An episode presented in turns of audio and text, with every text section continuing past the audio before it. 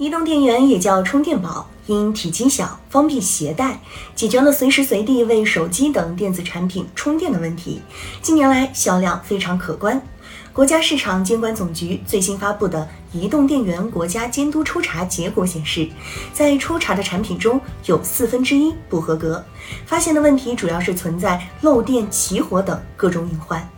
据了解。二零二零年，我国智能手机用户超过九亿，而据有关行业统计，二零一九年我国移动电源产量也接近九亿个，可见与手机相伴而生的移动电源使用率也越来越高。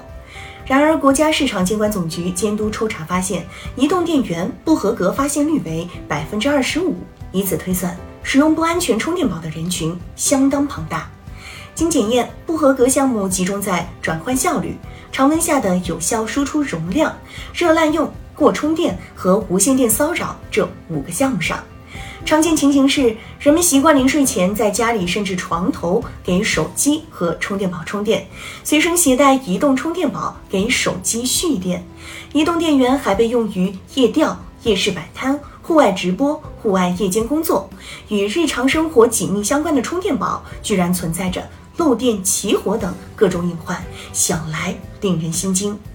事实上，近年来各地有关移动电源起火、爆炸事故也多有所闻。二零二一年十二月，贵州贵阳消费者刘先生家中的移动电源在充电时突然发生爆燃。二零二一年一月三号傍晚，广州一辆公交车上，一名中学生书包里的充电宝突然起火燃烧，浓烟瞬间蔓延了整个车厢。在大学宿舍。机舱内、写字楼和地铁等人员密集场所也曾发生过多起移动电源起火事故。不合格、不安全的充电宝俨然成为隐形手雷，一旦出事，就会威胁消费者的人身和财产安全，乃至危害公共安全。产品质量法明确规定。可能危及人体健康和人身财产安全的工业产品，必须符合保障人体健康和人身财产安全的国家标准。生产合格的产品，提高产品质量水平，是法律对企业的基本要求。而加强对产品质量的监督管理，保护消费者的合法权益，是职能部门的监管责任。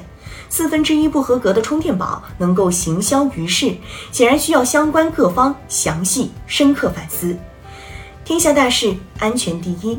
近些年，移动电源呈现爆发式增长。这次国抽给其安全性敲响了警钟，各地相关部门理应对照此次抽查结果展开安全大排查，对被点名的不合格企业，该整顿的整顿，该停业的停业，绝不允许不合格产品出厂销售，用严格的监管堵上移动电源的安全漏洞。此外，移动电源的安全性与使用情况也有较大联系，故消费者在使用过程中也要注意。最好在正规场所购买合格的充电宝，对电源线的磨损情况要特别注意，在出现磨损和老化时及时更换，避免充电宝遇水淋雨，远离易燃物质等。总之，安全使用合格的充电宝，不要让充电宝威胁人身财产安全。